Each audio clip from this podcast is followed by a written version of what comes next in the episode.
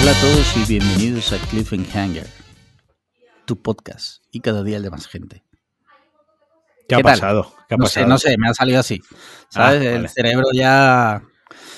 Eh, pues nada, aquí estamos. Yo soy Alex Lian. Como de costumbre, estoy aquí con Alejandro Marquino. Con Alejandro Marquino. ¿Y no? Y Alejandro. Alejandro, Alejandro, como, como me pusieron una vez en el TGB de Londres, eh, me pusieron Alic, literal, A-L-I-K-H, H, Andro, Alejandro, Me ¿sabes? encanta porque, eh, seamos sinceros, Alejandro es un nombre ya a nivel mundial Escucha, muy común. Eso te iba a decir, es que a, a- a nada que hayas... Lady Gaga tiene una puta Eso canción. te iba a decir, es que a nada que hayas puesto Lady Gaga, o sea, le hayas dado a play, has leído el nombre escrito, o sea, no... Que hasta los gays saben cómo se, cómo se. Eh, correcto, o sea, no, no es que estaba diciendo Juan Pablo, ¿sabes? En plan, es que es Alejandro, ¿sabes? Que probablemente es el nombre eh, a nivel global en el mundo, pues probablemente los nombres más utilizados, o sea, que no es ninguna... Y me lo escribieron mal, ¿sabes? Por cierto, ahora que lo dice, un saludo de aquí a Juan Pablo Pérez, conocido como Kenzo Metal. Allá donde estés. Allá donde estés, ojalá te haya atropellado un autobús. Eh, Eh, bueno, Marquino, ¿cómo estás? ¿Cómo te encuentras? bueno, pues quien lo quiera saber, que escuche la previa donde entramos en detalles y cuento qué tal la primera semanita en mi nuevo puesto de Uh, trabajo. Yo, desde luego, si tuviera 3 euros, los invertiría en escuchar eso, sinceramente. A ver qué tal me ha ido a mí la primera semana de trabajo, ¿no? te, pero te lo digo en serio. Si fuera oyente de Cliffhanger, lo haría. Ya cada Pues uno. ya sabéis, eh, patreon.com barra podcast cliffhanger. Sí. Ahora que Mira- me lo he aprendido, ahora que me lo he aprendido, voy a arrancar todos los podcasts diciéndolo. Vale. Vale, Eh, lista bien. de cosas que nos hemos tenido que aprender aquí. Nacho La Saosa, Sí. eh, patreon.com barra podcast cliffhanger. Eh, Ghibli- ¡Que no! Eso no, eso no. Que por cierto, Eso no, eso no. yo creo que ya no escucha esto. Porque no, se, me, se me ha vuelto a quejar nunca más. Bueno, eso, eso, o me asesinan mañana bajando a la perra. O sea, puede ser una de las dos cosas. Mira, pues, ¿qué te parece si? ¿Qué te parece si? What if? Respondemos las preguntas de nuestros mecenas, que Venga. como cada semana han enviado creyendo que yo no tengo contenido, ¿vale? Porque ellos lo hacen porque se piensan que, que, bueno, que lo hacemos por rellenar, porque así yo no tengo escaleta. Pobres diablos, porque te- siempre, siempre tengo escaleta. Siempre tengo escaleta. Pero bueno, a ellos les hace ilusión pensar que es por eso. Y nos envían sus preguntas, como por ejemplo la de Dave Diots, que dice, pregunta patrocinada por decisiones jodidas TM. Dice, os atropella un camión con cerdos y estos os comen toda la cara. Dentro de la desgracia existe, existe la posibilidad de haceros una reconstrucción facial, pero solo tres cirujanos pueden afrontar una operación de tal magnitud. ¿A quién elegiríais? ¿A Cecilia Jiménez, la señora que intentó restaurar el, el ex homo? ¿El hombre que operó a Leticia Sabater? ¿Y a Belén Esteban? ¿O a nuestro querido Michael J. Fox? Abrizos tórridos para todos. Vale, tienes que elegir entre la señora que Sí, hizo el sí. Yo me quedo con, con el único cirujano que hay ahí, que es el de Belén Esteban y Leticia Claro, Sabater. Claro, yo me que quedo con ese. Por muy sí. malo que sea, Es tiene mejor que lo título. otro. Claro, Claro, claro. tiene el título, ¿sabes? Claro, es que aquí me, me hace, eh, me voy a detener un- un momento, porque claro, parece que se culpa al cirujano eh, de el aspecto físico, a lo mejor de Belén Esteban y de Leticia Sabater, ¿no? Pero esto al final también es lo que te piden, lo que te piden que hagas y, la materia prima que hay. Quiero decir, eh, esto es un- a lo mejor no todo es culpa del cirujano, ¿no? O de los Sí. cirujanos, porque no me imagino que sea el, el mismo cirujano el de, lo- el de los dos casos, yo qué sé. Entonces, bueno, yo espero que conmigo pudiese hacer algo más. Aunque yo esa escena la he visto en, en Aníbal y he visto cuando al Sí. final de la peli se comen los cerdos la cara del malo. Sí. Eh, pues eso, o sea, eh, y, te, y te diría algo. Me- hay, mira, hay un, te- un debate que siempre hay, que es el de la, el de las, eh, ¿cómo se llama? Tiene un nombre esto. Intrusismo laboral, ¿vale? Ah, sí. Yo, yo soy partidario de que el intrusismo laboral es una excusa de los mediocres, exceptuando algunas carreras como por ejemplo medicina, ¿vale?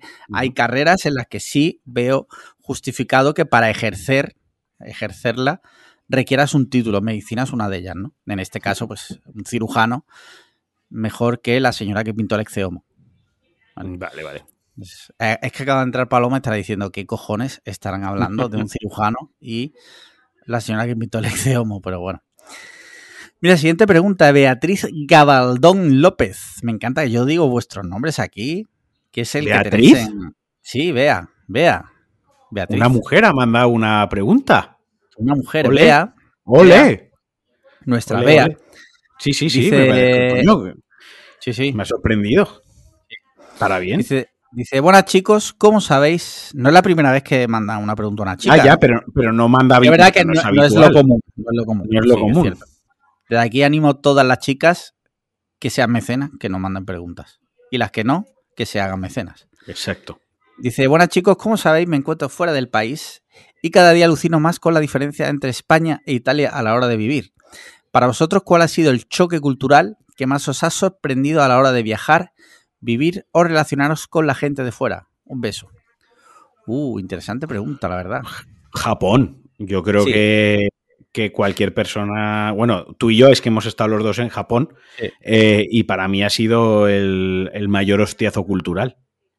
Es el único sitio al que yo he viajado que yo he dicho, esto sí es un cambio. O sea, Sí, sí. Yo tengo la suerte de haber viajado, pero siempre por lugares eh, muy parecidos a España. O sea, Europa, Estados Unidos, a fin de cuentas, Occidentales.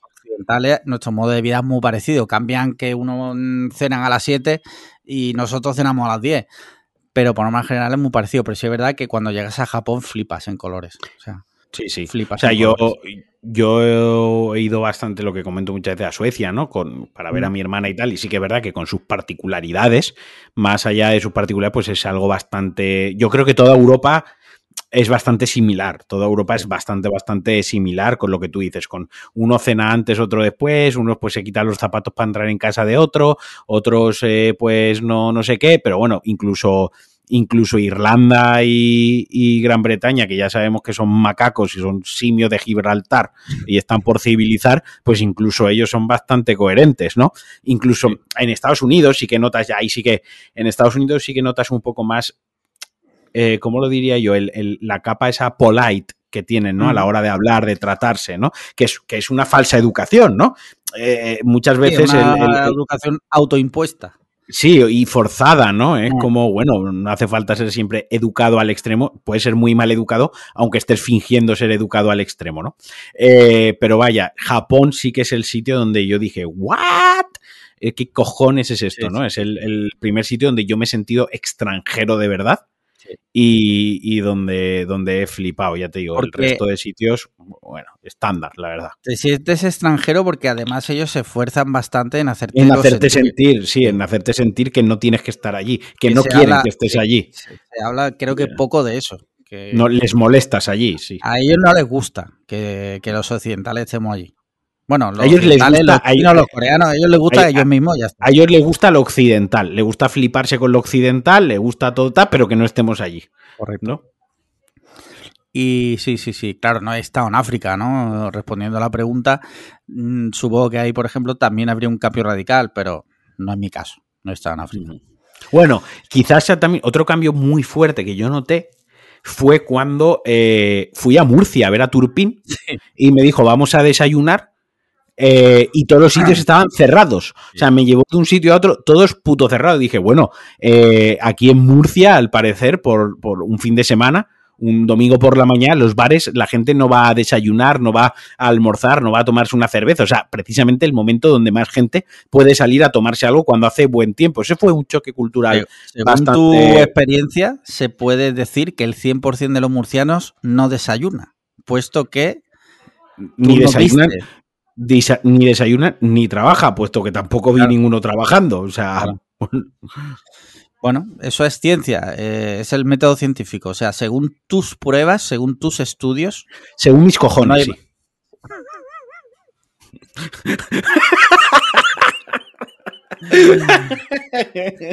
Mira, siguiente pregunta. Dice Javier, dice, hola Salaos. Pregunta Patrick Vieira. Dice, ¿cuál, cuál es el mejor recuerdo navideño que tenéis? Didi. No, literalmente ya lo que hacen es eh, ponen PA en Google Sí, y lo que, auto, esto es como, lo- como los tweets de pon PA y lo que salga, el, el- no, el, el autodictado este, o el auto Sí, sí. Literalmente ya hacen eso. Dice, hola Salaos, pregunta Patrick Vieira. ¿Cuál es el mejor recuerdo navideño que tenéis y cuál es el peor? Si hay alguno demasiado personal, se entiende que contéis otro menos íntimo. Gracias por este gran año 2022 de podcasting divertido que nos habéis dado por muchos más. Un cordial saludo desde Burlada, Navarra. Y ahora pone, no leáis esto, no leáis esto, no leáis esto. Y pone una frase. ¿Qué hago? ¿La leo? Sí. o sea, quiero decir, sí. No lo voy a leer. No, no, no. Eh, ¿Tú quieres que algo no lea cliffhanger? No lo pongas. Eso, Claro. es, eso ya, después de dos años y medio, ¿no? Que vamos a cumplir tres años dentro de, dentro de nada. Después de tres años ya os lo tendréis que saber. Si hemos aquí revelado todos los datos personales de, de gente que nos manda preguntas. Dice, dice, Burlada es el pueblo en el que vive. Y dice un nombre que no voy a decir. Es un guiño sutil solo para los más añejos del lugar. El nombre iniciales es A.R. Luego te lo digo. Vale. Vale, vale. Eh, recuerdos bonitos y recuerdos negativos de Navidad. Mira, te voy a decir el peor recuerdo que tengo yo de Navidad y fue cuando murió mi abuela el día 24 de diciembre. ¿Qué te parece? Joder, no tenía, no tenía otro día. Tuvo que esperarse a ese día. Con la cena ya comprada y todo. Sí, sí, sí. Literal. Se murió mi abuela un 24 de diciembre. Ese es el peor recuerdo que tengo. El mejor, No, imagino que no te daría estrenas. Porque, ¿no?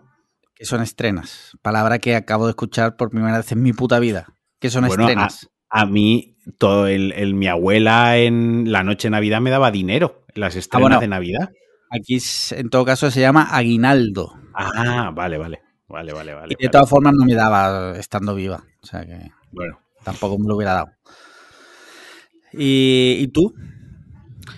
Peor Eh, recuerdo que tengas, y ahora decimos el bueno.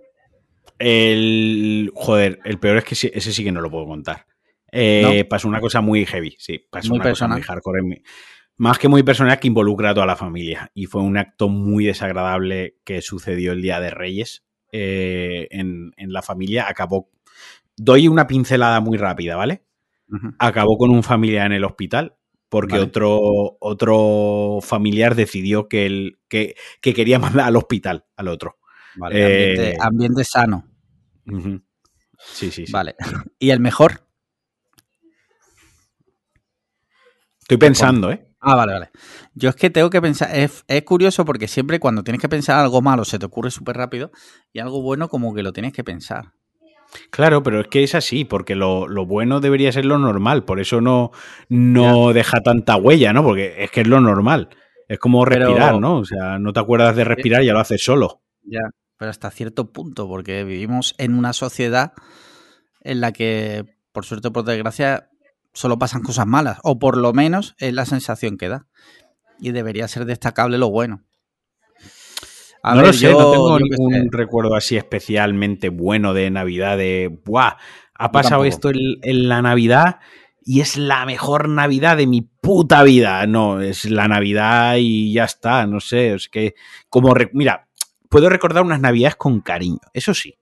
Unas Navidades con cariño, siempre recuerdo, siempre me viene a la mente en Navidades, las Navidades que estrenaron El Señor de los Anillos, la Comunidad Sí. del Anillo, que yo fui el, día 24 por la tarde, fui al cine, salí del cine flipadísimo, flipadísimo, flipadísimo, llegué a mi casa a la hora de cenar, eh, mi madre me riñó porque llegué a la hora de cenar y no ayudé con la mesa, eh, pero yo llegué flipadísimo y, y de ahí de que me gustase tanto ese día El Señor de los Anillos y de disfrutase tantísimo esa película en el cine, tengo la costumbre de todas las navidades hacer el maratón en un día de verme todas las tres películas del Señor de los Anillos. Viene de ahí esa costumbre, de aquel día tan bueno, de aquella noche buena, de aquella tarde noche buena tan chula que, pasé. Sí, sí, sí.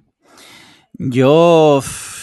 Suena feo, pero es que no tengo un recuerdo que diga súper bonito, súper memorable, positivo. He tenido navidades muy buenas, sobre todo desde que. Desde que las paso la mitad en casa de mi mujer. porque sí es verdad que en, mi casa las navidades siempre ha sido, entre comillas, aburrida, porque éramos mis padres, mi hermano y yo, y incluso alguna navidad como triste, ¿vale? No voy a entrar en profundidad, pero bueno. Y entonces, pues yo qué sé, no tengo un día, o sea, un decir, hostia, qué bueno, cuando de repente apareció Papá Noel real por debajo de la chimenea y me chupó la polla, no. ¿Te imaginas? eh, Mira, siguiente pregunta. Patroco dice: A las buenas tardes, mi dúo favorito, al menos los lunes. No, sé por qué, porque esto lo grabamos el martes y se emite los miércoles para mecenas, pero bueno. Dice: Hoy vengo con una pregunta seria y aunque ya se ha tocado el tema otras veces, pero ¿Qué creéis que va a pasar realmente con Twitter? Cada día semana pasa algo más grave que el anterior que confirma el crash, pero por otro lado, por la inercia que tiene, igual sale más fuerte, como nosotros de la pandemia. Sí, una de las grandes mentiras que se decía la hemos salido mejores. Salimos mejores, salimos más fuertes, nadie se queda atrás, sí. Dice, vosotros, ¿de qué lado estáis? Venga, un saludo, máquinas. Postdata, ha sido difícil que la pregunta no mencionase nada de Pablo Motos esta semana, pero creo que lo he conseguido. Spoiler, no. Eh, eh, yo, yo ya la semana pasada creo que ya lo dije mi postura. Yo creo que Twitter no va a desaparecer. Habrá cambios. Y yo, pero sinceramente, yo creo que es lo que lo típico. Cambia todo para que al final no cambie nada. Al final va a seguir siendo igual. Esa es mi postura. O sea, yo no, va a caer. yo no estoy aquí de parte de, de nadie. Quiero decir, no, no voy a estar de parte de un multimillonario chalao ni una megacorporación. Pero a ver, tampoco tengo un deseo irrefrenable de que Twitter se hunda. Yo lo que dijimos, si se hunde, pues adiós muy buenas. O sea, ya está. Ahí se ha quedado. Me quedaré con buenos momentos, con buenos recuerdos, pero no haré un drama. Y si no se hunde, que es lo que creo que va a pasar, que esto, esto va a seguir y, y ya está, no va a pasar absolutamente nada, pues estupendo también, yo qué sé. Yo, mm, por mí, que ya lo he dicho también en otras ocasiones, yo creo que siga, porque a mí me gusta Twitter. A mí me gusta Twitter. Entonces yo quiero que no desaparezca. Ya está. No, no, yo tampoco. Y lucharé con todas mis ganas para que así sea. ¿Vale? Así que listo. Me acabas de hacer una foto, ¿verdad? Sí. Vale. Dice, siguiente pregunta, Adrián. Dice, pregunta de Felices Pascuas. Dos puntos. Con el combustible, la inflación, con el combustible, coma, la inflación de desbocados y los precios de la energía, sea electricidad o gas, tan altos, hacer la compra y cocinar en casa se vuelve cada vez más y más complejo si quieres ajustar el bolsillo y no caerte del susto al ver la cifra cuando termina de pasar por caja o el recibo de la factura de la energética. Sin embargo, tengo la sensación de que la hostelería, porque no, no, se lo puede permitir, supongo, no está subiendo los precios al mismo ritmo. La semana pasada tuvimos que comer en un restaurante de los de Polígono y currelas de menú del día a 11,50 con dos platos. Ingente cantidades de todo, montañas de pan, postre, bebida, bebidas y café incluido. Y echando números por mucho volumen que saques, no rasca mucho beneficio a ese precio. Me imagino que otro tanto pasará en temas delivery. ¿Puede ser que nunca haya compensado tanto el ir a comer fuera como ahora que casi nadie tiene un duro para hacerlo? ¿Va a cambiar nuestros hábitos y convertirnos en unos asquerosos americanos de serie de televisión? Eso estaba pensando yo. Termino ya. Si esa acción de gracias y el guion lo pide, Dios no lo quiera. En fin, ojalá pronto el carrito de la compra vuelva a precios razonables. Os quiero mucho. Besos. Yo estaba pensando justo conforme lo estabas leyendo eso, en que los americanos al final comen tanto fuera de casa porque les económicamente al final les compensa, ¿no? Al final un restaurante gana eh, ese tipo de restaurantes en Norteamérica, de los de menú de todos los días de la gente que trabaja, que come, ganan dinero por volumen, no porque tengan un gran margen de beneficio. Y aquí al final sí que es verdad que, bueno, yo lo vivo aquí en casa, por esta noche mismo, esta noche mismo, eh, yo le he dicho a Sandra, vamos a pedir chino, ¿no? Eh, porque ella vuelve un poco tarde de hacer deporte, tú y yo grabamos y tal. Y es que eh, el chino por literalmente 15 euros nos trae bebida, eh, nos trae la bebida, un rollito primavera para cada uno, unos fideos para cada uno y un, un pollo o un cerdo, lo que sea. O sea, quiero decir, tres cosas para cada uno, seis cosas en total más la bebida. Por 15 pavos traído a casa, no tengo ni que cocinar ni que limpiar. Que sí, que es eh, pienso. prácticamente pienso para humanos. Pero sí que es verdad que a mí esta noche pues no me renta cocinar. porque entre lo que sería el tiempo, la vitro y lo que sería en sí la materia, la comida, el hacer la completa, pues hoy no me renta, tío. Mira, yo creo que cuando pase la generación de nuestros padres va a descender brutalmente el, número de personas que cocinan a diario. O sea, yo lo veo mucho allí en 42. Los chavales que viven solos eh, se alimentan de, ese tipo de comida. O sea, o, piden todos los días eh, comida o eh, van al sitio de menú de 5 euros, ese que fuimos tú y yo juntos, que será todo lo malo que tú quieras, pero es que vale 5 euros con bebida. O se traen de ese mismo sitio, creo, mm, según me contaron el otro día, que por 2 euros te traen un bocadillo de esos, nivel de los de de los de Valencia, no a ese nivel, pero un bocadillo súper grande, súper bien cargado y una lata de refresco por dos pavos. Cuando la generación de nuestros padres deje de existir, y yo creo que la gente no va a cocinar a, ese mismo nivel. O sea que mm. estoy un poco en la línea de lo que dice de lo que dice Adri. Por suerte quedamos aquí una resistencia que cocinamos. Yo intento cocinar todo lo que pueda, hoy no, pero siempre que está Sandra saludando por, por detrás. Eh, intento cocinar y a mí me daría pena llegar el día que, deje de cocinar. Eh, ya me ha dado rabia lo que he dicho, que la semana, lo he contado la previa, la semana pasada no pude cocinar entre semana.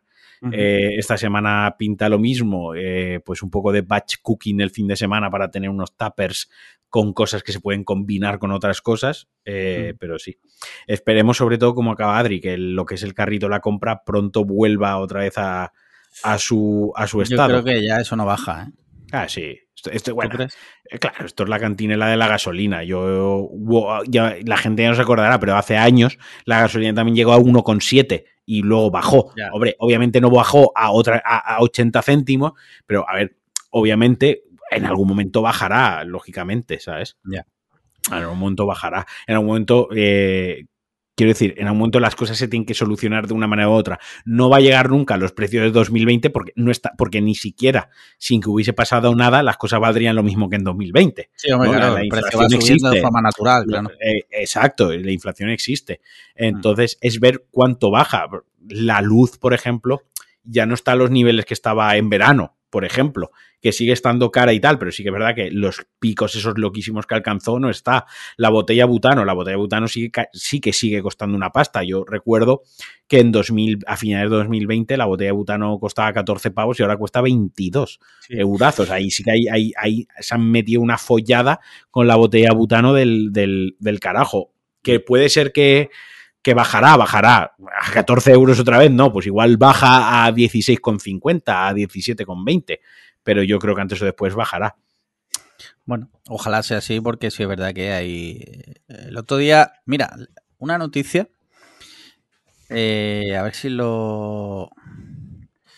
A ver si la localizo, porque la he leído hoy. A ver si encuentro el titular. Sí, mira, un titular del mundo.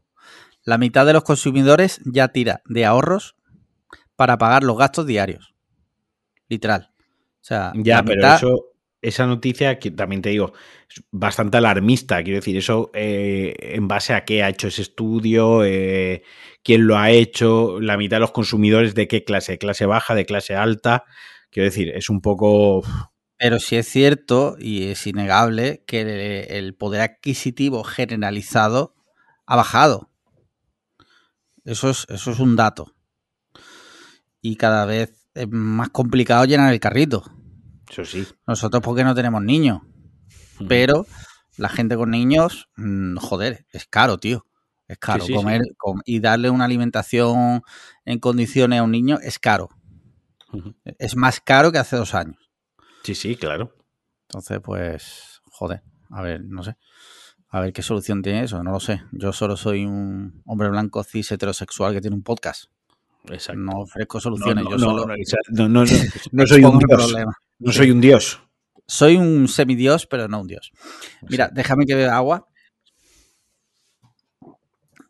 Siguiente pregunta, Pablo Guerrero Bernabeu. Dice: Hola amigos, gracias por vuestra incalculable aportación a mis días de trabajo. Escucharos una vez a la semana hace el día mucho más llevadero. Hace tiempo tuve el honor de ver de ser vuestro invitado. En aquel momento propuse a Alex Liam, medio en serio, medio en broma, hacerle una inocentada a Marquín. El Día de los Santos Inocentes estaba cercano. La idea era que yo activara con mis comentarios todos los factores posibles para triguerear a Marquino a tope, hasta que saliera de sí mismo y develar poco más tarde que todo era una broma. En aquella época, creo que habéis mejorado en eso, os picabais con mucha más frecuencia. Dice Marquino, ¿cómo piensas que te hubieras tomado la broma de haber sucedido? Y esta pregunta para ambos, ¿cuál sería el tópico con el que más fácil podrías, podría alguien provocaros una reacción? El sabio consejo de Alex Liam fue no hacerlo. Creo que acertó. Porque no nos con... Dice, porque no nos conocemos en persona y para esas bromas se suele requerir cierto nivel de confianza. A ver, ¿Cómo me lo hubiese tomado? Yo me lo hubiese tomado bien. Igual él, las siete puñaladas en el pecho, no se las hubiese tomado igual de bien, ¿vale? Eh, dicho esto, eh, no, no, me suelo, me suelo tomar las cosas. Yo tengo, a ver, yo tengo carácter. Eh, y sí que es verdad, tú lo sabes, y bueno, Sandra lo sabe, y la gente que tengo más cercana sabe que yo muy de vez en cuando, pues tengo carácter y tengo. Vaya, que la gente en general prefiere hablarte a ti por privado antes que hablarme a mí. Y eso es una realidad. Eso es una realidad, ¿vale? La gente acude antes a ti que, a mí. Pero también creo que por lo general eh, tengo sentido del humor y me tomo las, me tomo las bromas bien. Eh, así que no, no. Hubiese, hubiese reaccionado, me lo hubiese tomado. Y me hubieses hecho saltar. Quiero decir, yo a mí si me apretas, tú lo sabes, que si me apretas al final eh, salto. Si me buscas, me encuentras pero luego me lo hubiese tomado bien. Y luego ya con el tema de con qué trigerearme, ¿no? Sí, dice que cuál tema, dice cuál sería el tópico con el que más fácil podrías, podría alguien provocaros una reacción. Contesta tú, que acabo de contestar yo lo otro. Es que no sé, porque en general, en general, los turrones. Creo, creo que no soy muy de saltar. a ver, a mí, mira, a día de hoy a día de hoy, a mí, eh, mientras tú lo piensas, eh, a día de hoy.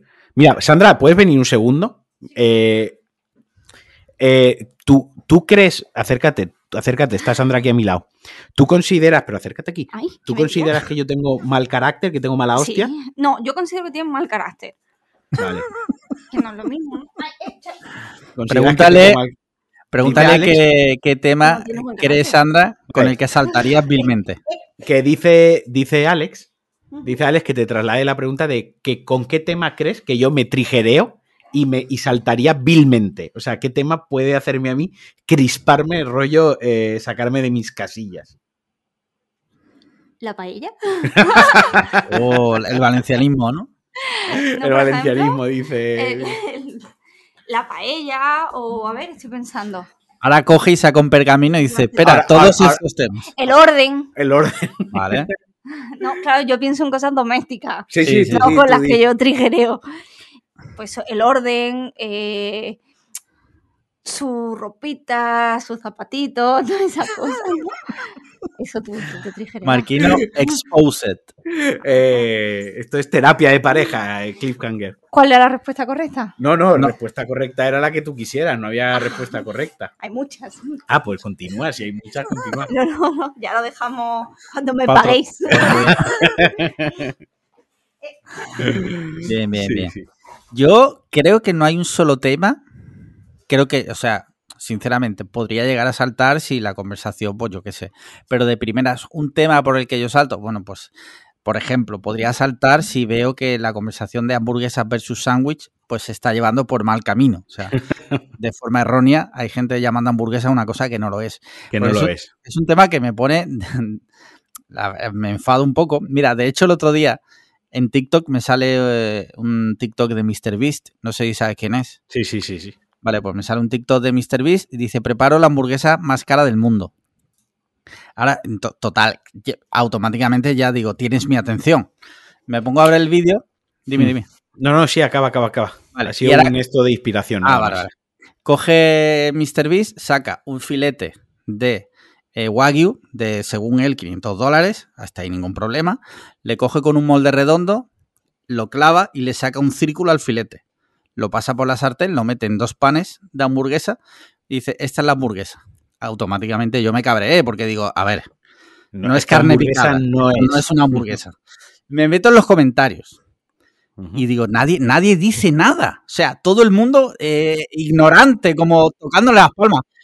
Y de repente, claro, de repente a uno dice, eh, en inglés, pone, eso no es una hamburguesa. Y le di like. Digo, por fin alguien lo entiende. Es que eso no es una hamburguesa, ¿sabes lo que te quiero decir? Sí, sí, que no sí, pasa nada, que te lo comes, que está bueno, que tal y cual, lo que tú quieras. Pero no digas que es una hamburguesa, ¿vale? Porque es mentira. Vale, Mentira, vale, vale. podría saltar con ese tema. De hecho, mí una cosa- a mí cosa de saltarme eh, no en una conversación con gente o sí, o sea, eh, que la gente me, que la gente maree con los planes. Que me mareen es una cosa que me pone muy de mala hostia. O sea, que, que me mareen en general, o sea, eh, que me calienten la cabeza, que me calienten la cabeza, que me mareen, eh, que estemos 5, 6, 10 personas intentando organizarnos y, y- y la gente dé por el culo en lugar de organizarse, ¿no? Que es para lo que estamos, ¿no? Para organizar.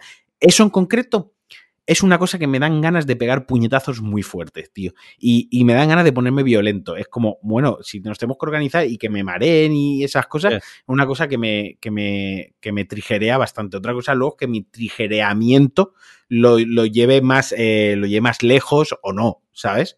Pero sí que es una cosa que me suele hacer torcer el morro. Torcer el morro sí que, sí que es verdad. Al hilo de eso, hay, hay una cosa que a mí me, me cabrea también mucho. No es estrictamente eso que dices, sino, por ejemplo, un caso que se, cuando vivía en Barcelona, tenía un primo con el que salía con él, porque era la única persona que conocía allí, siempre me decía lo mismo.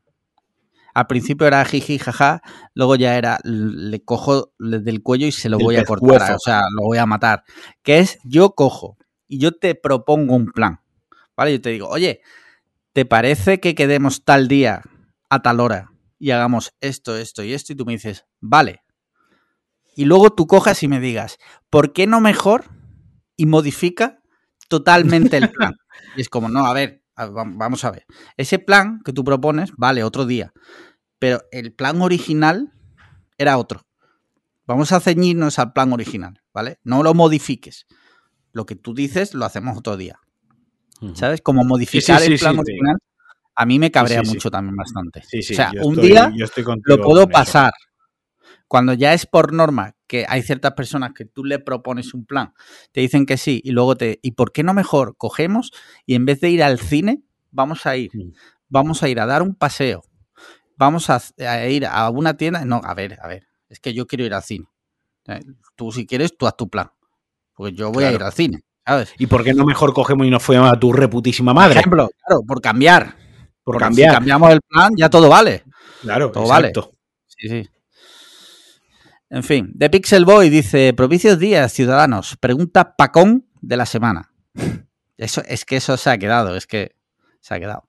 Dice: ¿Qué opinión os merece esta noticia? Y linka una noticia del 20 minutos cuyo titular es: Científicos reviven un virus zombie que estuvo congelado miles de años en el permafrost. Y continúa, dice, esta gente no ha visto la serie Elix, Asad Amables y Feliz Navidad. Eh, pues qué voy a opinar, o sea, eh, bueno, el permafrost, según tengo entendido, es como una capa de hielo que hay súper, súper, súper profunda, que nunca ha tenido temperatura ambiente, igual me estoy equivocando, ¿no? Pero a grandes rasgos es como una cosa muy, muy, muy, lleva miles de años ahí sin que nadie lo toque. Y estos señores han sacado de ahí, leía antes también la noticia, el virus tiene 48.500 años. Es como, a ver, no habéis aprendido nada. A ver, lo que tienen que llevar los científicos es a Paco de Best, la única persona tan viejo Claro. como el virus. Que se folle el virus Claro. y lo mate. Se lo meta por el cipote. Sí, no, pero ahora en serio, o sea, no, no habéis aprendido nada. O sea, no toques cosas que no. O sea, no, quiero estar. No he visto películas. No quiero estar en la ventana a las 8 de la tarde otra vez tocando las palmas, por favor. Lo pido por favor. No quiero. Dejen el virus. Déjelo estar. Dejen el virus, por favor, señores. O sea, no me parece mal porque la ciencia tiene que evolucionar. Si es verdad que si quieren camelar, que camelen, pero yo que sé, que lo hagan en un laboratorio súper, súper, súper, súper, súper, súper cerrado, que no pase como con el COVID. Eso es lo que, cojan, que cojan a, a gente que no le importa morir, ¿no? Sí. en plan que no tengan familias, que no tengan tal, los metan en un búnker. A investigar y que el búnker ese eh, le pongan hormigón por fuera. Sí. En plan, esa gente ahí ya no puede salir. Esa gente ha ido ahí a investigar y morir con el virus. Me Y parece que bien. nos vayan contando las cosas los de arriba. Sí.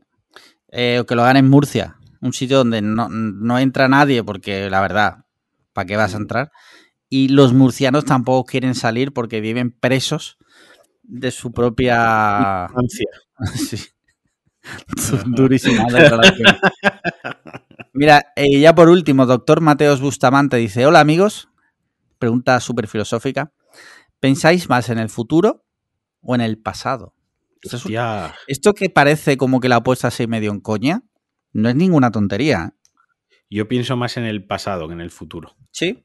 Sí. Pero ¿en qué sentido piensas en el pasado? Sin entrar en detalles de.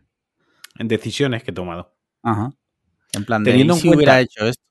Teniendo en cuenta de que no tengo control, o sea, tengo más control sobre el futuro que sobre el pasado, hasta cierto punto. Quiero decir, sobre el pasado sí que ya no tengo ningún control, porque ya ha pasado, y sobre el futuro tengo control, pero hasta cierto punto. Yo no tengo control para decir mañana quiero ser millonario y ser millonario, por ejemplo, ¿no? O Sí. sea, puedo trabajar, puedo esforzarme, pero ese es el control que yo tengo de- del futuro. Dicho esto, yo pienso muchísimo más en el pasado, en decisiones que he tomado, en momentos de mi vida que han sido buenos, en momentos que han sido malos, en momentos que debería haber tomado, sobre todo decisiones, sobre todo momentos críticos en los que tomé una decisión y que lo podía haber hecho, lo podía haber hecho mejor.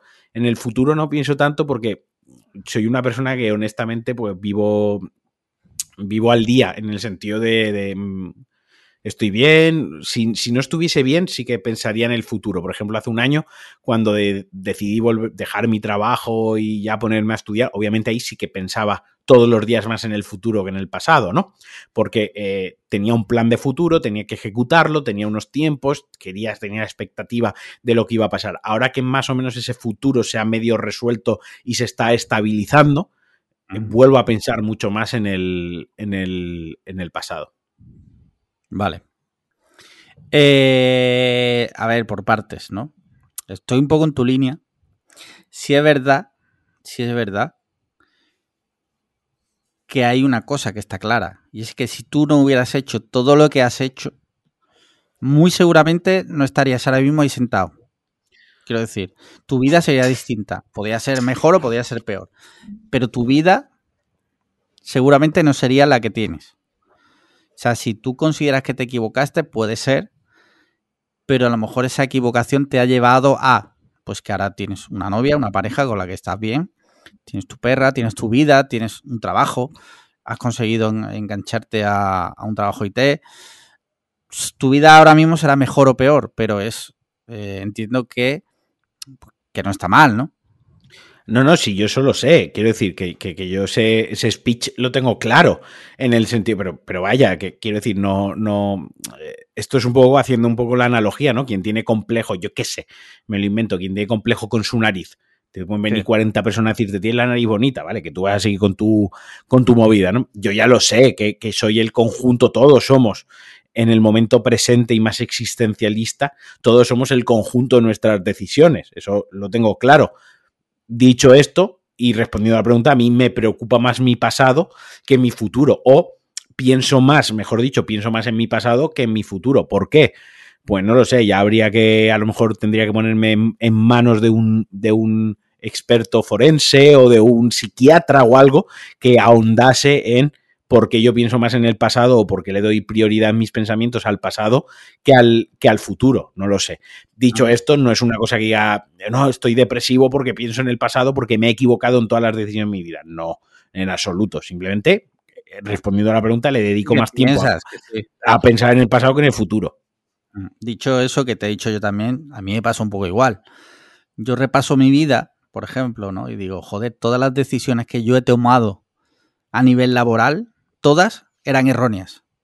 Todas lo han sido, o por lo menos yo lo siento así. Eh...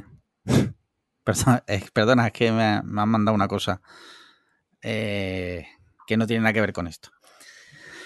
Eh,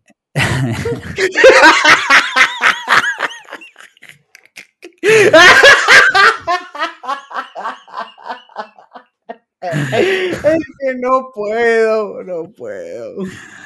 En Es fin. que porque, porque me hacen esto, tío. Sí, sí, sí, sí. sí. Dicho- Ay. Dicho esto, eh, La gente, bueno, dicho esto, la gente no lo sabe, pero Alex y yo nos lo pasamos muy bien. En general, en nuestra Sí, vida claro. cotidiana, entre nosotros, nos lo, o sea, que más allá del buen rollo que escucha, obvi- obviamente hacemos un podcast durante mucho tiempo y obviamente Alex y yo nos llevamos bien y somos amigos, ¿no? Aparte de eso, Alex y yo nos lo pasamos muy bien y nos, reí- y nos reímos mucho con gilipolleces nuestras eh, Sí. que nunca se van a saber en el, en el, Correcto. en el podcast y con eh, Sí. bromas habituales recurrentes que tenemos entre él y yo. Eh, le acabo de gastar una de estas mientras estábamos grabando y, bueno, nos ha entrado nuestro ataque de, de- de- de risa. Mira, vo- volviendo un poco a eso, por ejemplo, lo que te decía, ¿no? Yo repaso mis eh, decisiones laborales y siento que todas han sido erróneas, literalmente, todas. Por ponerte un ejemplo, ¿no? Desde el momento en que yo acabé el módulo y tuve que elegir las prácticas, eh, ahí ya elegí mal. Y siento como que aquella decisión condicionó totalmente mi carrera, porque a mí me dieron a elegir, a mí y un compañero nos dieron a elegir las prácticas, dónde queríamos ir. Los dos elegimos el mismo sitio.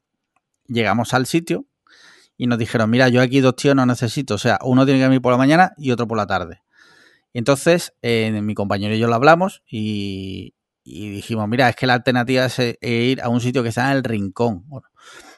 Entonces yo, por comodidad mía, dije, pues vas tú.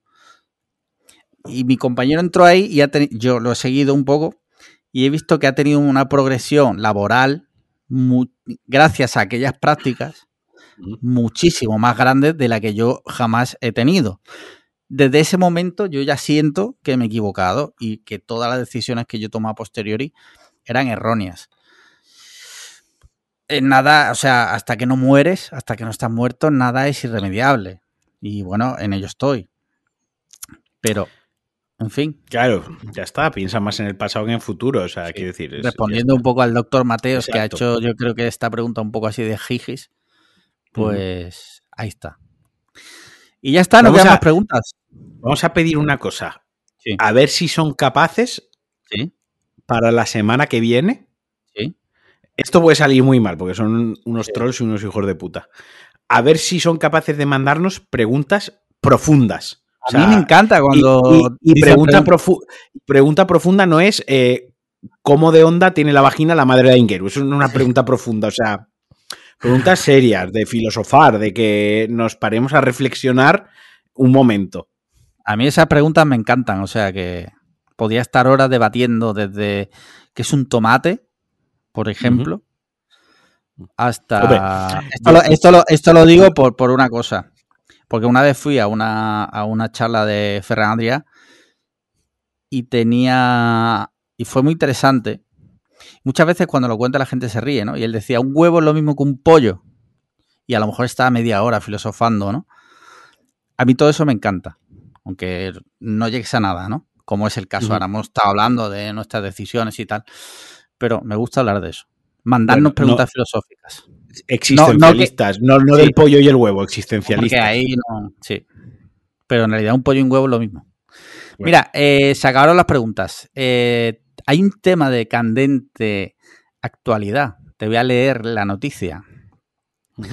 Otro análisis forense podría aportar nuevas pruebas al caso de las niñas de Alcácer casi 30 años después. Una nueva prueba pericial podría arrojar luz al caso de las niñas de Alcácer casi 30 años después de los crímenes.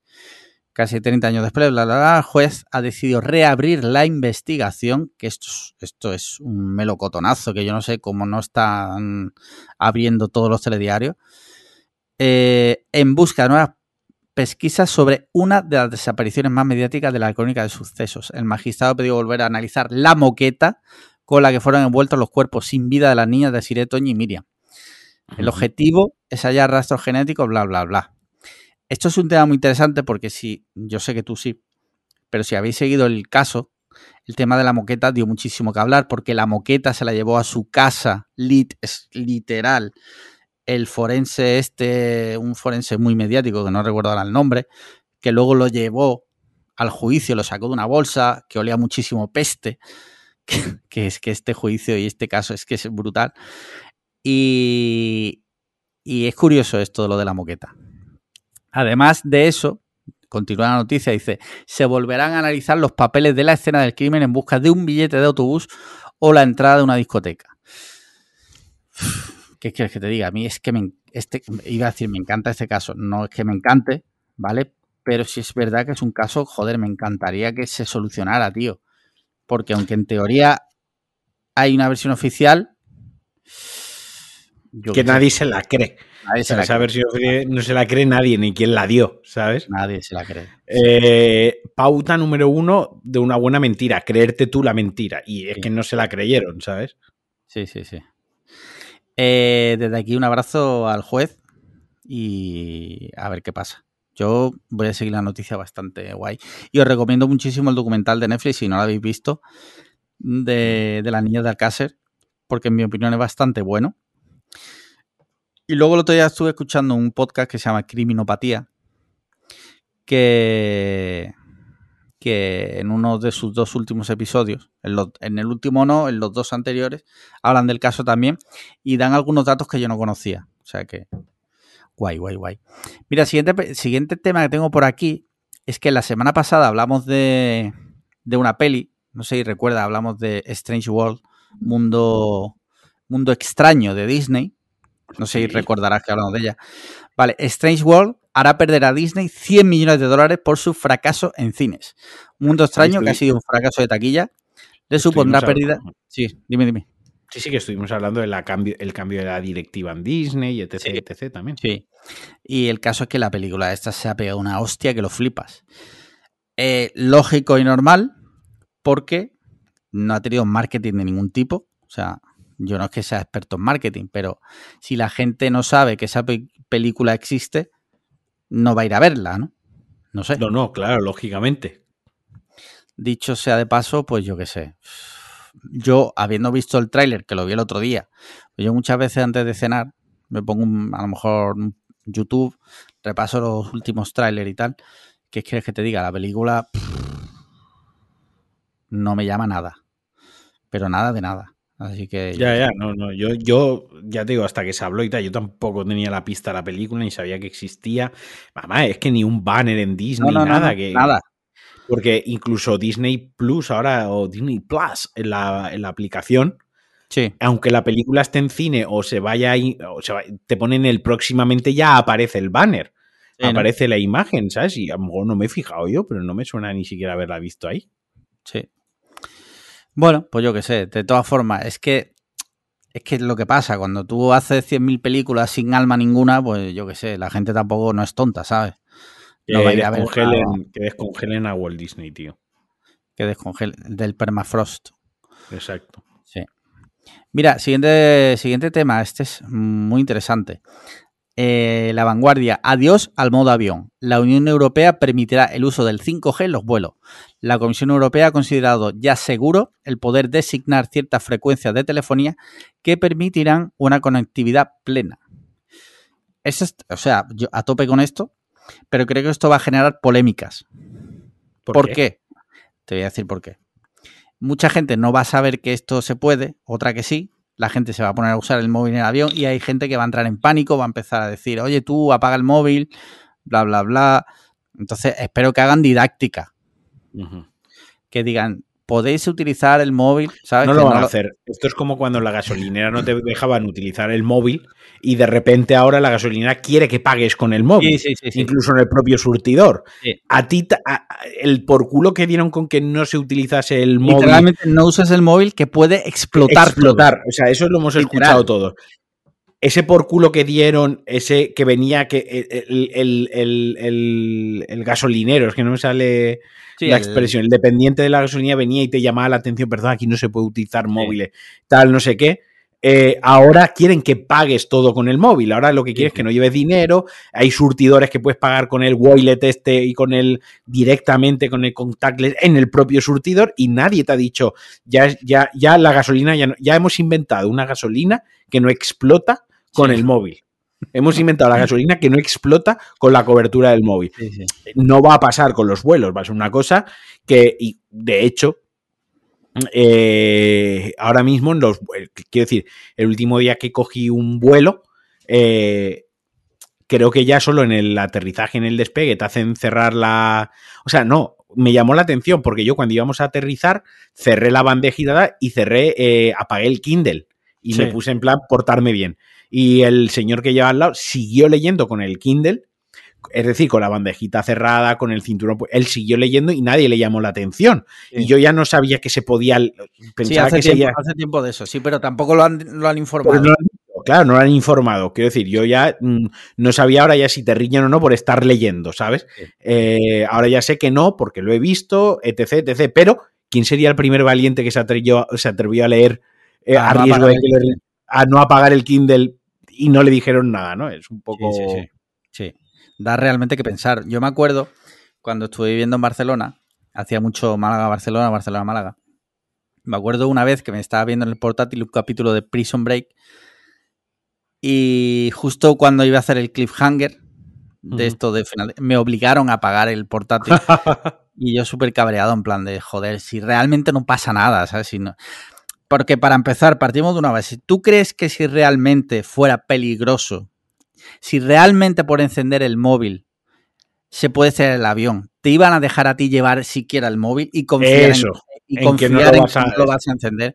Pues, obviamente no, si eh, sabes, igual que no te entran, no te dejan entrar con un cuchillo. Claro, ahora nos dirá lo típico de, bueno, es que que una persona utilice el móvil no es peligroso, que 250 personas estén utilizando el móvil sí que pueden generar interferencias. Yo qué sé, para eso están los científicos, para eso están los ingenieros, que se calienten ellos la cabeza, claro, la ciencia. Pero que, no te dejarían llevarlo. O sea, mm. igual que no te dejan meter un cuchillo porque saben que sí es verdad que con un cuchillo puedes matar y secuestrar el avión. Total. Como hacen los del chándal del PSG. Exacto. Todo mal. Todo mal. Eh, 11S eh, nunca te olvidaremos. Mira, tengo por aquí también, tengo más temitas, ¿no? Pero eh, tema Black Friday, ¿has pillado algo?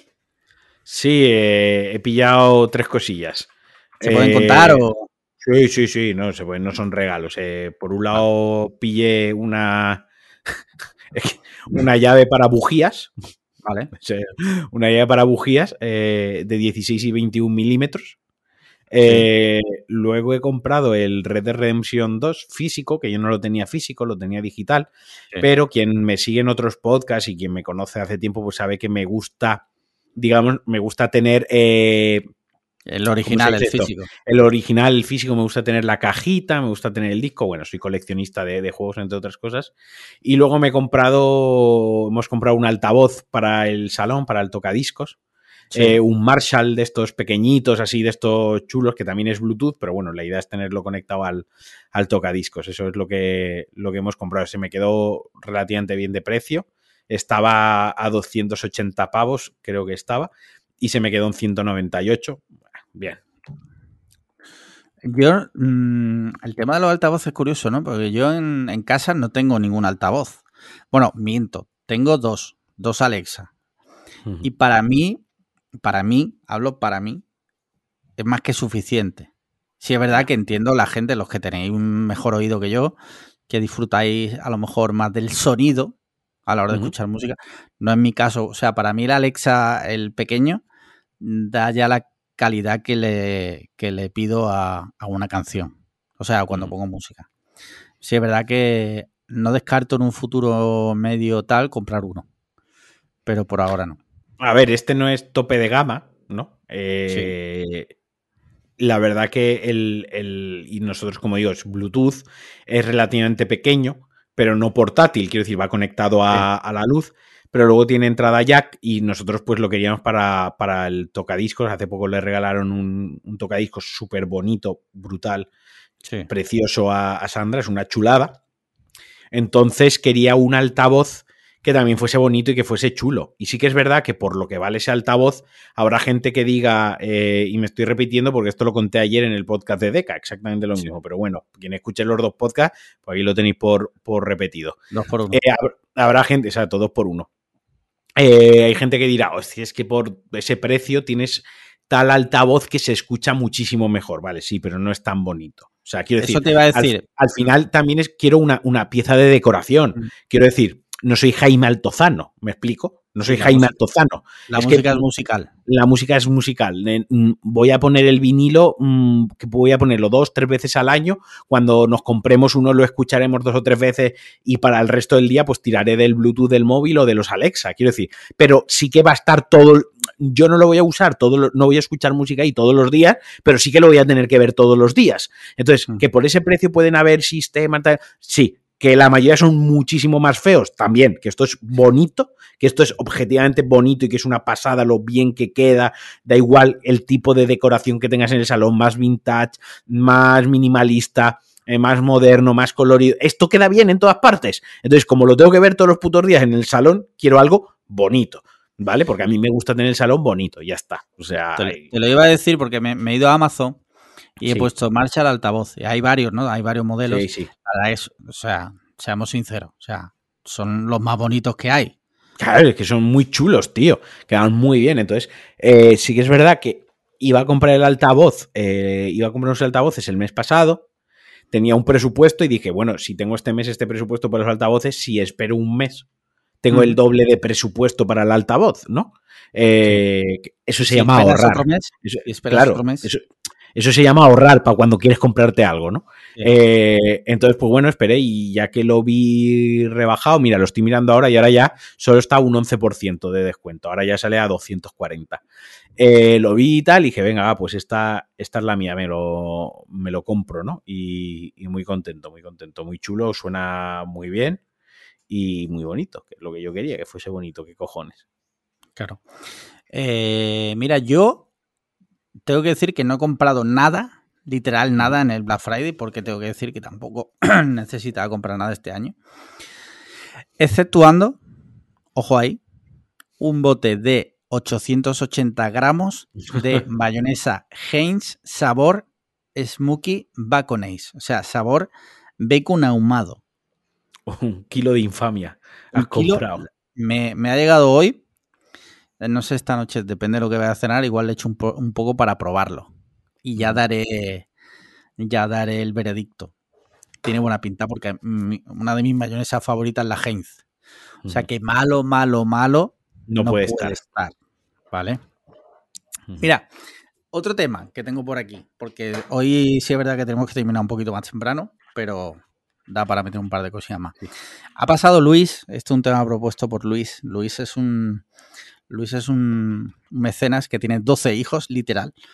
Eh, Está repoblando España. sí, es eh, posiblemente la persona con más hijos del mundo. Tiene unos cojones que funcionan eh, a, a todo le gas. pidas, a todo lo que Sí, le sí.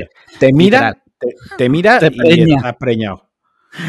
Sí, sí. Y ha pasado un TikTok de un notas que se va a AliExpress y compra un juego de llaves por 13 euros, ¿vale? Un juego de llaves de, pues como las que tú te has comprado para la bujía, ¿no? De llaves del Sí, vaso, de no sé qué, ¿vale? Vale 13 pavos. Pero si tú ves el TikTok, el- el- la votación que tiene, la puntuación que tiene el producto es de una estrella y media. Que ya de por sí hay que ser, eh, hay que ser putamente subnormal para que una cosa que vale, o sea, que tiene una estrella y media, la compres. Pero bueno, ese es otro tema. Otro El tema. tío, lo, el tío lo compra. Y cuando le llega y abre el paquete, resulta que es una foto. Ha comprado, ha comprado literal una foto de la caja de llaves. De llaves de, de vaso y tal. Eh, a ver, varias cosas. O sea, esto no es la primera vez que yo lo veo. eh, Por lo visto en AliExpress es bastante común. Pero no es engaño porque te lo ponen. O sea, si tú lees la descripción del producto, normalmente pone not real product, just Sí. a picture, ¿no? O algo así, eh, escrito por un chino. Y, y yo que sé, que el tío se queja, dice, me han engañado. A ver, creo sinceramente que no es un caso de engaño como tal. ¿Vale? Por diferentes eh, motivos. Para empezar, un juego de llaves no vale 13 euros. No lo vale. Luego tiene una estrella y media. O sea, es que lo, lo estás viendo. Yo lo he visto en el TikTok. Lo estás viendo. Y luego, eso no lo he visto, pero me juego el cuello que en la descripción lo ponía, lo de que no era el, el producto en sí, sino una foto. Entonces, yo qué sé, tío. No es por hacer victim blaming, pero. Mira, yo quitando, quitando la última parte de la información que tú no has visto, por lo tanto Sí. no la podemos dar por buena o por mala, sí. yo con las otras dos partes, yo sí que creo que es un. O sea, un engaño, un engaño no lo determina la intención y el dolo de quien engaña, de quien lo ejerce. Quiero decir, eso es lo que determina que es un engaño. Quiero decir, porque yo me puedo elaborar muchísimo el engaño o me lo puedo elaborar menos. Eso ya es la vagueza y lo incauto que sea la otra persona, pero desde luego yo tengo la intención de engañar. Eso es lo que hace que sea un engaño. Si yo te digo, te vendo un juego de llaves y aunque yo te ponga una foto donde estoy metiendo una foto dentro, yo te digo, estoy vendiendo un juego de llaves con la intención de no mandarte el juego ya y mandarte la foto, por mucho que tú lo estés viendo, yo tengo la intención de engañarte. Otra cosa es que el engaño sea vago y que tú no estés avispado y digas, coño, pero por favor, alma de cántaro, ¿cómo no te has dado cuenta de esto? Pero lo que define si es un engaño o no, yo creo que es la intención. Más que las Sí. circunstancias. Ya, ya, sí, sí, totalmente. Y bueno, y también hay que decir que en AliExpress lo que hay muchos chinos engañando. O sea, yo creo que eso tampoco a ninguno nos cabe duda. O sea, AliExpress es un sitio que no se rige por leyes europeas. Entonces, pues yo qué sé. Eh, eh, AliExpress, chinos engañándote. Luego tú vas al chino de tu barrio, 40 cámaras, viendo cómo Sí, sí, coges sí, un sí. paquete de grapas de 90 céntimos. Literalmente. O sea, en casa del herrero, cuchillo de palo. Mira, el siguiente tema propuesto también por Winger. eh, pone un link de una cuenta de Twitter que se llama The Tire Ex- Extinguishers, que se traduciría como los extinguidores de neumáticos. ¿Vale? Y pone el tweet, pone el siguiente, New, dos puntos, los extinguidores de neumáticos, strike in Valladolid, Spain. O sea, los extinguidores de neumáticos atacan en Valladolid. Y han cogido en una zona eh, de Valladolid que se llama Cobaresa, han cogido 38 vehículos sub y les han pinchado las ruedas porque eh, tienen, ellos tienen como una especie de tal de que lo hacen porque los eh, subs eh, dañan el planeta y A ver. pinchan las ruedas. A ver, a los, a los subs hay que pincharle las ruedas, pero por otros motivos, no porque dañen el planeta, porque por esa regla de tres habría que pincharle las ruedas a todos los putísimos coches. Partiendo de esa base, hay que ser un hijo de puta para ir pinchándole las ruedas a nadie, por Sí. mucho que tú creas. Esto está al nivel de pegarse a un cuadro o tirarle salsa tomate a un cuadro o una obra de arte, ¿sabes? Yo qué sé, con la diferencia que aquí ni siquiera das la cara, porque la gente que hace eso por lo menos se arriesga a una detención, ¿no? Es como... Sí. Las chicas estas que creo que lo hicieron en el, en el Prado, ¿no? Que pasaron la noche en el calabozo, sí. en el calabozo y luego dijo, no pensábamos que fuésemos a pasar en el calabozo.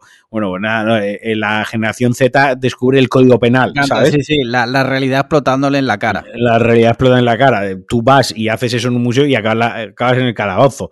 El- el- el- en, en esas mentes solo acabas en el calabozo. A, si matabas a alguien. B, si pinchabas ruedas. Quiero decir.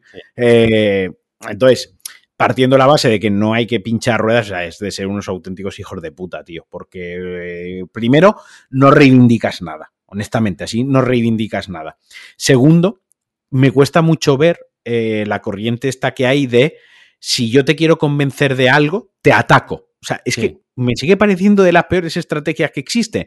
Y podrá venir alguien y decirme, no, porque genera ruidos, que la gente está... Mira, si yo te quiero convencer a ti de que tu coche contamina mucho, yo, a ti, que vaya y te pinche las ruedas, lo único que voy a hacer es encabronarte conmigo y da igual el argumento que yo utilice, pienses que soy un putísimo subnormal y no me hagas caso.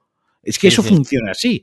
Es que Y- y de no solo eso, argumentos Sino que vas a coger el coche y dices, ah, que, que tal, ¿no? Dice, vale, vale, no te preocupes, que en cuanto cambie la rueda no pienso bajarme del coche ni para dormir. Me voy a bajar del coche cuando te atropelle, hijo de puta, para ver si estás muerto. Es el único momento en el que me voy a, me voy a bajar. Sí, sí, sí, sí.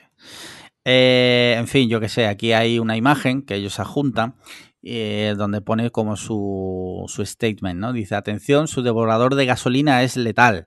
Y empieza como a explicar. Al, al final del todo también hay un párrafo que pone, conduces un híbrido o un eléctrico, estos siguen siendo contaminantes, son peligrosos y provocan congestiones. Vea más en nuestra página web. Y firma. Yo qué sé. Si eres un tire extinguisher, pues eres un puto subnormal. Pues ya está. Sí, En, sí. mi, en- en mi en mi humilde, en mi humilde opinión. Eh, mira, otro tema. Mira, hay un tema que propuso Adri que me pareció también muy interesante. Y es que resulta eh, que la marca Beyond, la marca Beyond Meat, que creo que hemos hablado alguna vez aquí, eh, las que hacen las hamburguesas veganas y Sí, tal, sí, sí, sí. Que Leonardo DiCaprio tiene participaciones, bla, bla, bla. Eh, pues mira, una noticia. El apetito por lo vegano se desploma. Olaplex o Beyond o Meat caen un 80% en bolsa. Eh, aunque continúa, dice, a pesar de los descensos, este tipo de compañía mantiene rentabilidades positivas a 3 y 5 años al subir un 38% y un 24% respectivamente. Sí es verdad que yo creo que la fiebre, o sea, el veganismo, no- yo no estoy diciendo que sea una moda, lo que sí creo que eh, este tipo de iniciativas privadas de empresas que dicen que han inventado la rueda, sacando hamburguesas que imitan la carne y tal, creo que eso sí lo veo como más moda y entiendo que se desinfle. ¿Vale? Porque ser vegano es simplemente comer verdura. Entonces, es Y patatas fritas. patatas fritas y pizza, y pizza vegana del Telepizza. Ujú. Pero quiero decir, estas eh, también es que todos estos productos son muy caros en general. Sí, sí, lo Porque son, lo yo, son. yo cuando salió la Beyond Meat aquí en España, yo la he probado.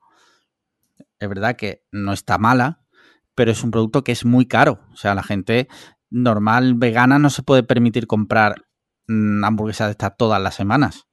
Entonces, pues entiendo que pase un poco la moda y estos productos en particular caigan. Ni me alegro ni me, ni me entristece, ¿no? Entiendo que es normal el mercado y que seguirán saliendo productos similares y que el mercado del veganismo se irá adaptando a, a cosas nuevas. No sé. Pero ya está. Fin del, del statement. ¿Tú, tú la has llegado a probar, la Billon? Sí, sí, claro.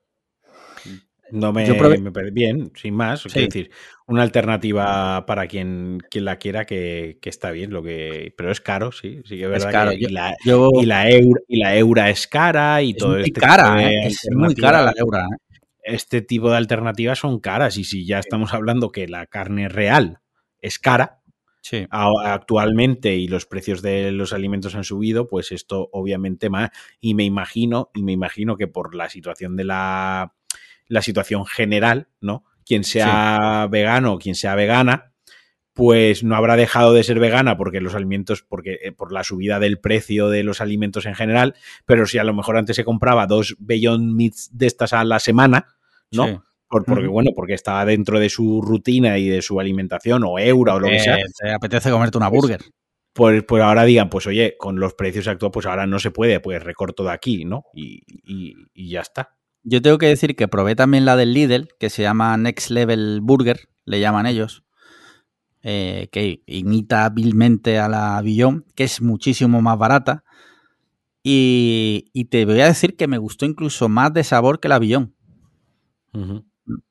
Y encima le das dinero a Slevin, que es un mecenas. Es el, para quien no lo sepa, Slevin es el dueño del Lidl. Sí, sí. Es el heredero, el que lo va a heredar. el heredero, sí. Tengo más temas, pero si quieres, eh, lo dejamos ya aquí por hoy. Quiero decir la parte de noticias. ¿Y qué tal si me hablas de videojuegos? Pues me ha acabado el God of War. Ah, vale. Eh, me ha gustado mucho. Mm, Sí. Y quien quiera saber más, pues que escuche el DLC que voy a publicar, porque me estoy, me estoy currando un guioncillo ahí bastante apañado. Vale. Y lo voy a grabar con mucho cariño. Así que. ¿Lo vas a grabar solo o acompañado? Solo, este lo voy a grabar solo. Ya hablé con Deca, con, con Javi, hice una preview de lo que me había parecido, cinco minutillos, pero esto sí que me lo quiero currar, no sé cuándo lo tendré, pero bueno, en líneas generales. eh, Un titular. No, no, no me hagas eso. Eh, lo que ya había dicho. Me o sea, encanta, me encanta eso que hacen los periodistas. Un titular. sí. Eh, al principio, la verdad que el juego, ojalá todo el juego fuese como las cinco últimas horas. La verdad, no te voy a engañar. Eh, pero por lo demás, pues muy guay. Me ha gustado mucho. Vale. Yo sigo jugando a mi ritmo. Me está gustando bastante, tengo que decirlo. Los combates a veces me quedo un poco. Me cuestan un poquillo. Pero ¿En qué por nivel lo estás jugando? eh, el segundo, o sea, no el primero, que es el hiper fácil.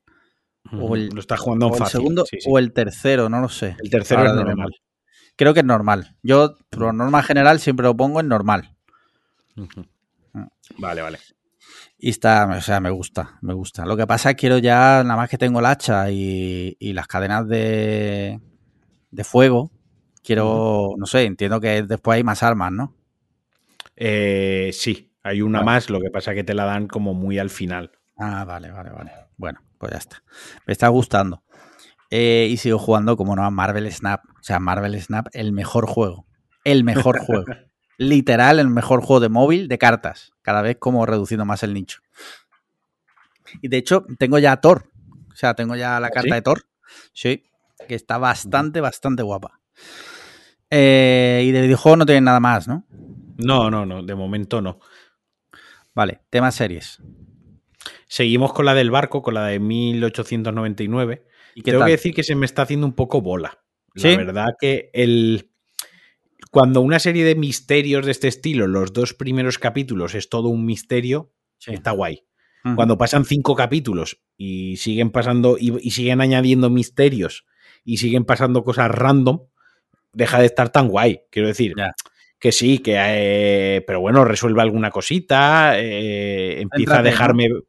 Céntrate, céntrate un poco. No me lo resuelvas todo en el último capítulo, que eso a lo mejor para, para cuando hicisteis la preview con los accionistas o guionistas o con los directores de contenido de Netflix, a lo mejor les flipó, pero luego para los que tenemos una vida normal y rutinaria, que tienes que elegir en qué gastas tu hora de descanso por la noche mientras cena, pues al final ayer, de hecho, estábamos viendo un capítulo y dije, uff, y me levanté a hacer otras cosas mientras el capítulo estaba de fondo, pues la verdad que el capítulo estaba siendo espesito, que el misterio mola, que el rollito de la serie mola, pero creo que necesitaría centrarse y meter un poco el turbo en ciertos momentos.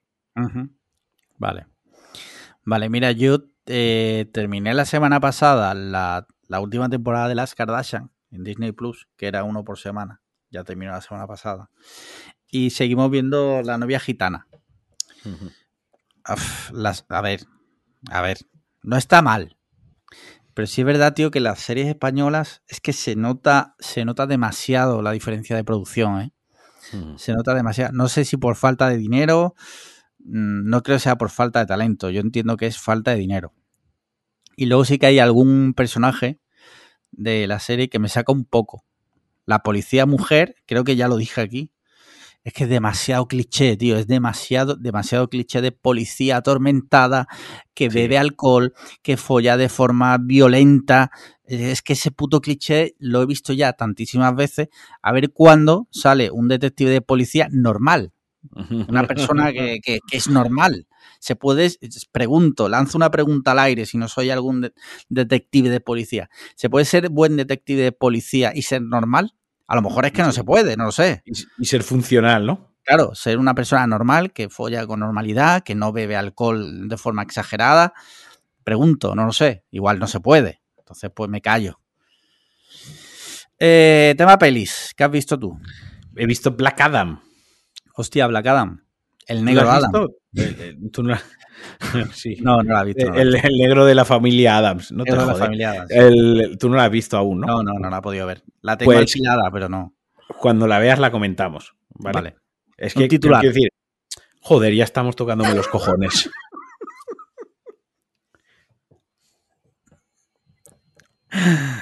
Eh, a ver si puedo verla este fin de, a ver. No, más que nada porque la peliculilla, pues oye, dentro de Sí, lo hombre, que cae, sí, pues, sí, es taquillera la, y tal. la podemos comentar entre los dos. Palomitera. Sí, Eh, ¿Solo has visto Black Adam? sí, sí. sí. Vale. Es que con lo del curro, jugar al Sí, sí, que War y mis cosillas, pues tampoco le he dedicado. Este año estoy viendo muy pocas películas.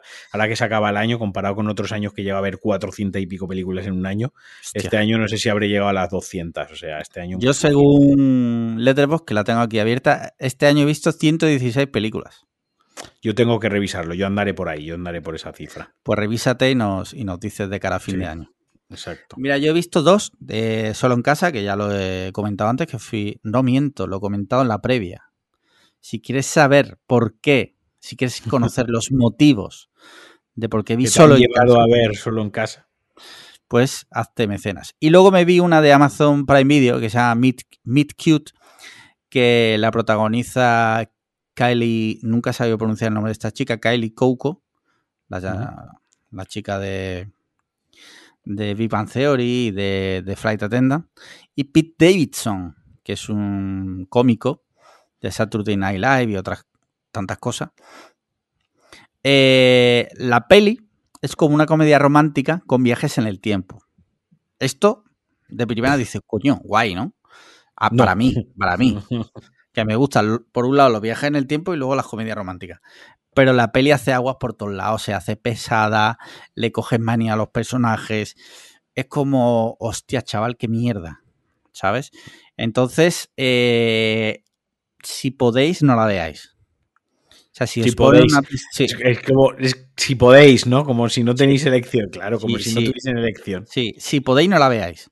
No, es mala. O sea, ya la he visto yo y es mala. Es mala. Vale, vale, vale. Y luego el tema de los viajes en el tiempo.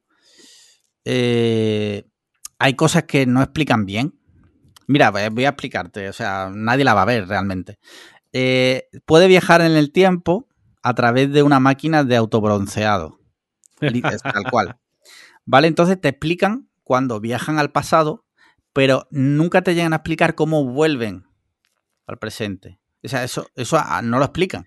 Desbronceándose, igual. Es que no lo sé, porque si tú viajas al pasado y el sitio donde está la máquina de autobronceado no existe, ¿cómo vuelves luego? O sea, ¿cómo vas? Sí, sí, sí. No, ¿sabes? Es como no, no lo han pensado, creo, suficiente. Entonces, pues eso, no la veáis. Eh, dicho esto, pues yo creo que ya, por hoy, hemos terminado. Lo podemos, sí, sí, se ha quedado ¿Qué te mejor parece? el programita. Eh, lo podemos Yo dejar aquí. sí. Ha habido de todo, hasta debates filosóficos. Eh, a ver si en breve, a ver si en breve se puede venir a Ingeru Vale. a hablar de esa cosita que está Ingeru ahí preparando. Pensaba, pensaba que decías a hacernos discutir. Y yo No. sí, por favor. No, hombre, no. Eh, no, hombre, no. Pero yo creo que habrá que hablar con él y a ver si se viene pronto y nos cuenta Vale. cositas. Se vienen cositas pronto. Venga, se vienen cositas Se pronto. vienen cositas pronto. Dicho esto, pues nada, un abrazo muy fuerte a todos por llegar hasta el final. Eh, un abrazo muy grande a todos, incluido a ti, Marquino. Alex, que sé que te gusta que te llamen Alex. Deja ya de tocarme los cojones, ya 10 minutos to- tocándome los cojones constantemente, por Bueno. favor. Eh, un, abrazo, un abrazo muy fuerte a todos y nos Venga. escuchamos la semana que viene. Chaito. Adiós. Adiós. Adiós que no lo da a grabar, tío. Que sí, que la ha dado Gimliano.